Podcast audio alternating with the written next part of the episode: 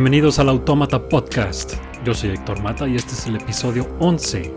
Apoya al podcast desde un dólar al mes en patreon.com diagonal automata podcast y disfruta contenido extra. Y visita superautomata.blogspot.com para más artículos y audios. Introducimos el naturalismo en el episodio 7, donde explicamos qué es la posición de que solamente existe un mundo que es el mundo natural. No existe tal cosa como lo sobrenatural, lo espiritual ni lo divino. En contextos más técnicos también se le conoce a esta visión como materialismo o fisicalismo, pero estos términos suelen ser usados menos porque se prestan a algunas confusiones.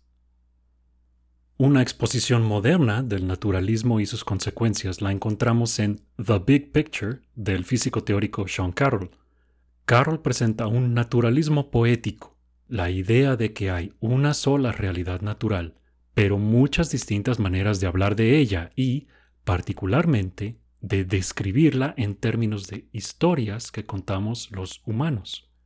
En el naturalismo poético, es equivalente e igual de legítimo hablar de la realidad a distintos niveles, según lo que quisiéramos describir o explicar.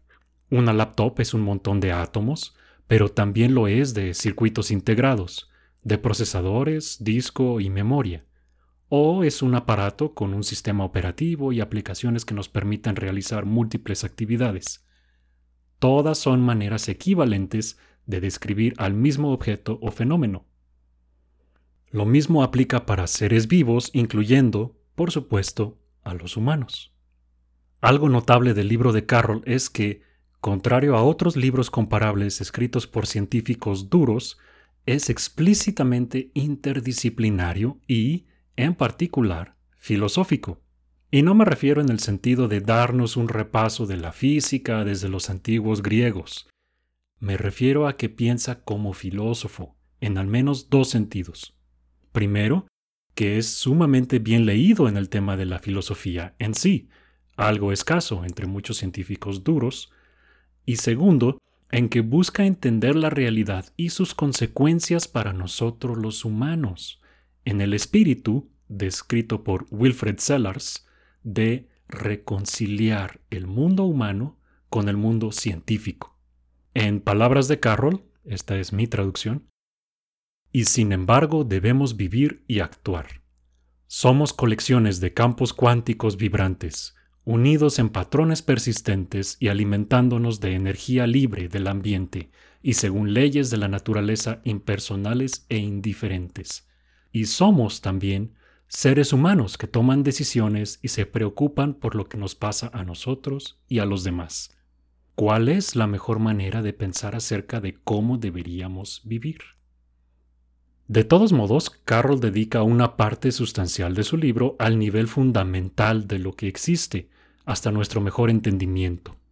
El mundo descrito por la teoría central o core theory, mejor conocida como la combinación del modelo estándar de la física de partículas junto con la relatividad general.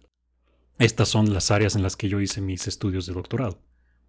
A estas alturas he perdido algo de perspectiva en cuanto a qué es un texto de divulgación ameno para el público general habiendo estado inmerso en los detalles técnicos por unos años, pero me parece que Carroll hace una labor tan buena como se le pudiera pedir. Debo señalar que es uno de los pocos científicos en activo que son además grandes comunicadores, y que incluirían a una lista muy corta de gente como Jana Levin, Brian Greene, Hannah Fry, Adam Rutherford, Brian Cox, Neil deGrasse Tyson y, todavía, Richard Dawkins.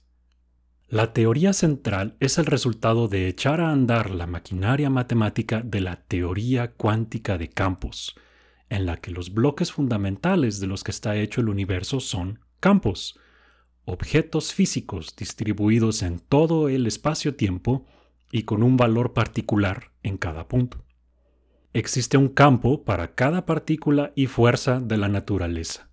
Los campos fermiónicos del electrón, muón, tau, electrón neutrino, muón neutrino, tau neutrino, quark arriba, quark en canto, quark cima, quark abajo, quark extraño y quark fondo, y los campos bosónicos del gravitón, el fotón, ocho tipos de gluones, los bosones W, Z y el ahora conocido Higgs. Todo lo que un humano ve en su vida diaria está hecho de esto, y el humano también.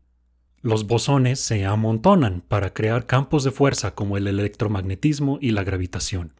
Los fermiones ocupan espacio y le dan estructura y sustancia a la materia. No hay más. Si quieren ver una expresión compacta de la teoría central, pueden verla en la versión escrita de este episodio. En palabras de Frank Wilczek, creador del término teoría central en otro libro que es A Beautiful Question, la teoría central completa, para propósitos prácticos, el análisis de la materia. Usándola, podemos deducir qué clase de núcleos atómicos, átomos, moléculas y hasta estrellas existen y podemos orquestar el comportamiento de grandes ensambles de estos elementos confiablemente para hacer transistores, láseres o grandes colisionadores de hadrones. Las ecuaciones de la teoría central han sido probadas con mucha mayor precisión y bajo condiciones mucho más extremas que las requeridas para su aplicación en química, biología, ingeniería o astrofísica. Aunque ciertamente hay cosas que todavía no entendemos, si entendemos la materia de la que estamos hechos y la que nos encontramos en la vida diaria. O, como dice el propio Carroll, las leyes fundamentales de la física subyacentes a la vida diaria son completamente conocidas. Faltan cosas por descubrir o entender, pero o no son fundamentales, como la turbulencia, la materia condensada, etc., o no son relevantes para la vida diaria de un típico humano, como la materia oscura, la energía oscura, gravitación cuántica y esas cosas. Si una partícula durara lo suficiente para interactuar con la materia ordinaria, con suficiente fuerza como para posiblemente tener efectos observables en la vida diaria, ya la hubiéramos producido en experimentos a estas alturas. En teoría de campos, a esto se le conoce como crossing symmetry o simetría de cruzamiento. Las consecuencias de esto son contundentes. No se pueden doblar cucharas con la mente. La homeopatía y la astrología no pueden ser ciertas. No hay fantasmas y tampoco vida después de la muerte. Cualquiera que esté en desacuerdo es bienvenido a estudiar teoría cuántica de campos, demostrar dónde está mal y pasar por su premio Nobel. Si nos alejamos del nivel de la física fundamental, observamos comportamiento interesante. A pesar de que las leyes de la física no distinguen la dirección del tiempo a nivel de partículas subatómicas, en el mundo macroscópico sí hay procesos irreversibles. Esto es por la segunda ley de la termodinámica, que dicta que la entropía de un sistema cerrado siempre aumenta y así marca la dirección de la flecha del tiempo. Podemos pensar en el Big Bang como un enorme resorte comprimido que repentinamente se soltó y hoy sigue expandiéndose, permitiendo que muchos procesos aprovechen el viaje mientras su energía se disipa poco a poco. A algunos les inquieta cuál habrá sido la fuente de toda esa energía en primer lugar. La pregunta es ociosa y generalmente tiene la intención de postular un Dios que ahí la puso, pero solamente recorre el problema un paso más quien puso ahí al Dios. Además, hay un escenario perfectamente compatible con la evidencia, hasta donde sabemos, en el que la energía total del universo es cero. Dice Carroll. En relatividad general tenemos una fórmula para la energía total del universo.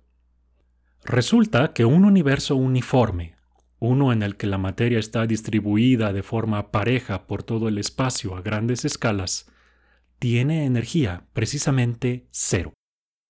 La energía de las cosas, como la materia y la radiación, es positiva, pero la energía asociada al campo gravitacional, la curvatura del espacio-tiempo, es negativa y exactamente suficiente para cancelar la energía de las cosas. Ojo, decir que el universo provino de la nada y decir que tiene energía total cero no son lo mismo. Este malentendido es fuente de mucha confusión, tanto en el público general como entre expertos, incluyendo algunos físicos. No es fácil de imaginar sin saber relatividad general y teoría cuántica de campo, pero la idea básica es esta. El costo de crear materia a partir del vacío es que también debes crear más espacio más vacío. El universo tuvo un comienzo muy simple en términos termodinámicos. Todo estaba en un mismo lugar y todo era lo mismo.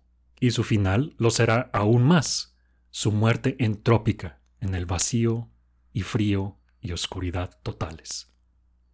El caso es que, mientras esto sucede, se forman estrellas, planetas, galaxias y también vida. El aumento de la entropía del universo es perfectamente compatible con el aumento temporal de la complejidad dentro de él. La Tierra recibe energía del Sol que después vuelve a irradiar hacia el espacio, pero con unas 20 veces más entropía. Esa energía fue degradada para echar a andar, entre otras cosas, a pequeñas máquinas disipadoras de energía que llamamos vida. Tan siquiera definir qué es la vida es todo un tema aparte y pertenece a la filosofía de la biología, que se alimenta de múltiples disciplinas. De cualquier manera, como dice Carroll, hemos logrado un progreso sorprendente en entender qué es la vida y cómo llegó a ser. Y hay muchas razones para estar optimistas de que los avances continuarán hasta que al fin lo entendamos. El trabajo por hacer requerirá química, física, matemáticas y biología, no magia. El subtítulo del libro es Sobre los orígenes de la vida, el propósito y el universo mismo. Es en el propósito o el significado de la vida que Carroll plantea explícitamente y con lujo de detalle lo que otros autores prefieren rodear o meter bajo el tapete. No hay tal cosa, aparte del propósito que inventemos nosotros los humanos y quizá otros seres inteligentes. Al universo no le importó que no estuviéramos aquí durante sus primeros 13 mil millones de años, y no le importará cuando dejemos de existir tampoco. El significado o propósito en nuestras vidas es algo que construimos nosotros mismos a nuestra conveniencia, una manera de darle coherencia a lo que hacemos mientras disipamos la energía del sol. Los sistemas éticos también son construidos por nosotros los humanos y no están basados en nada eterno o fundamental. A esta posición se le conoce como constructivismo moral. Una vez construidos los valores éticos, entonces hay respuestas objetivas de cómo cumplirlos, pero no antes. Qué valores éticos construyamos depende solamente de nosotros y lo que queramos hacer con nuestro tiempo aquí. Un error común es confundir a los valores construidos con los valores arbitrarios, que es precisamente lo que no son. Solo porque los preceptos morales sean inventados no quiere decir que no sean reales, o que cualquier conjunto dé igual. El constructivista moral no titubea en corregir a otros sistemas morales, sobre todo si están equivocados acerca de cuestiones empíricas, como los sistemas que se basan en lo sobrenatural. En otras palabras, no es lo mismo constructivismo que relativismo. Un ejemplo que no usa Carroll en su libro, pero yo sí considero útil, es el juego del ajedrez. Podemos imaginar perfectamente un universo en el que no existe el ajedrez sin caer en incoherencias lógicas. Nuestro propio universo fue así casi siempre. Queremos un juego lo suficientemente entretenido, fácil de aprender y complejo como para que valga la pena jugar. Si además es portátil y puede hacerse con materiales sencillos, mejor. Poco a poco lo construimos y vamos definiendo las reglas que cumplen con esos criterios que nosotros pusimos y, una vez que está creado, definitivamente hay maneras mejores y peores de jugar, y hasta una computadora puede calcularlos. Pero el juego en sí lo inventamos nosotros.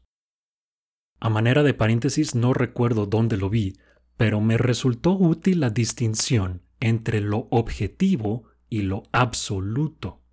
La ética puede ser perfectamente objetiva, pero no absoluta. Dadas las reglas y metas éticas, hay respuestas correctas e incorrectas de cómo cumplirlas. Pero las reglas no existen en el mundo más allá de los acuerdos que hagamos quienes vivimos con ellas. A muchos esto los dejará sintiéndose un tanto a la deriva, pero es también sinónimo de libertad. Sí vi a Carroll usar un ejemplo muy útil en muchas pláticas, pero no lo incluyó por alguna razón en su libro. Imaginamos a un artista ante un lienzo en blanco, preguntándose, Oh no, pero ¿dónde están las líneas y los números que me dicen qué debo hacer? ¿Cómo saber qué es lo que debo pintar aquí? Absurdo. El punto es que podemos pintar lo que queramos si tenemos un lienzo en blanco para bien o para mal. Entonces, deberíamos aprovechar para hacer gran arte. Al universo no le importará, pero ¿y qué? A nosotros nos importa. ¿Qué más quieren?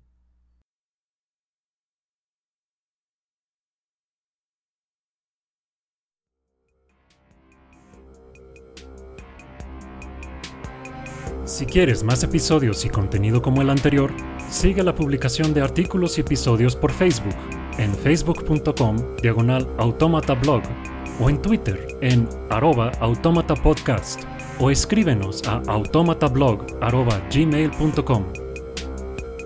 El podcast es posible gracias a tu apoyo. Si te agradó lo que escuchaste, puedes donar al podcast visitando la página de apoyo en superautomata.blogspot.com o puedes hacer un donativo mensual visitando patreon.com diagonal automata podcast. La música es Tyrant, cortesía de Kevin MacLeod de filmmusic.io y lleva una licencia Creative Commons 4.0. Yo soy Héctor Mata. Gracias por escuchar.